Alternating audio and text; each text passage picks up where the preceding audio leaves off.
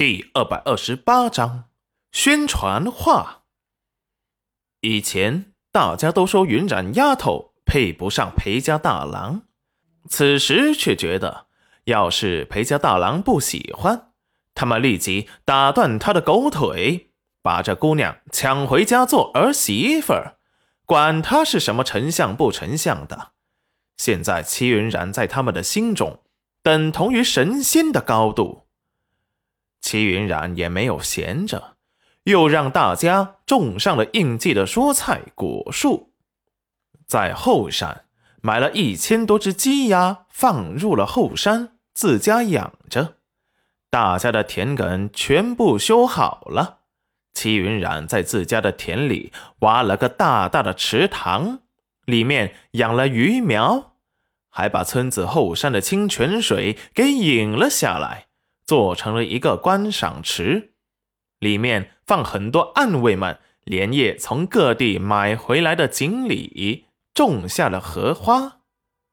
村子里开了农家乐，做火锅，一个特色小镇的火锅就出生了。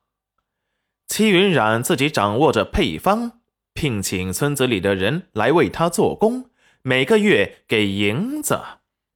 村民们没有特长，对于戚云染的话，几乎是言听计从，盲目的信任。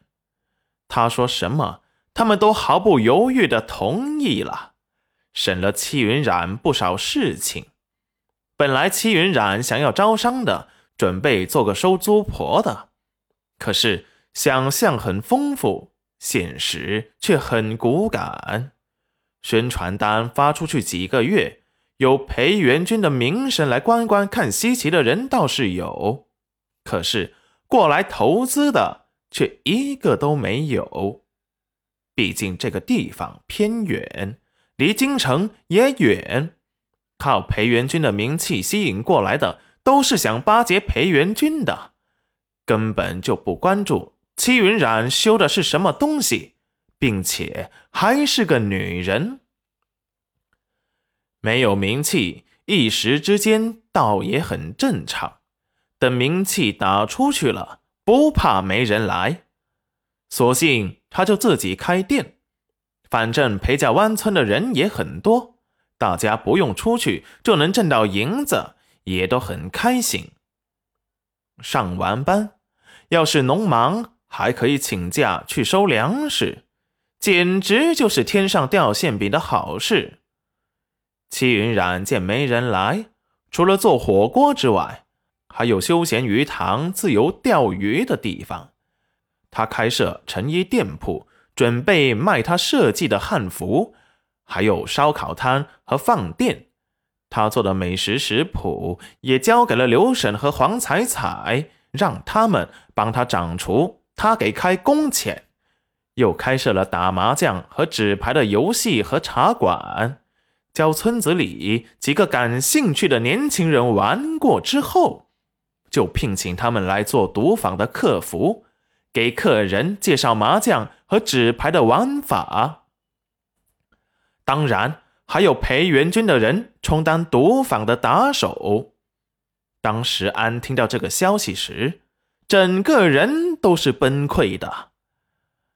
茶馆里面还聘请了说书的，不过全都是他改良过后的现代爱情故事剧本，有狗血的霸道王爷爱上我，也有感人肺腑才子佳人的故事，还有我家丞相大人又吃醋了，到《西游记》等等，又开设了贡米铺子，村里明年产的贡米他全都收。在村子里的土特产小店专售，按镇上卖的价格两倍收购，大大保证了村子里没有劳动力的老人们的收入。他把他们打包好，再用高价卖给想要尝尝贡米的游客。还准备开个冷饮铺子，到时候如果热了，还可以喝一碗他这里的特色冷饮。做了麦芽糖，切成一块块的，到时候售卖给小孩子。还有生态鸡鸭干货售卖店，最后还有趣味生活，自由体验农家生活，可以在这里借住民宿，和村民们同吃同住几天，不过得加钱。不过这一切都还在他的计划当中。今年的贡米只有他有。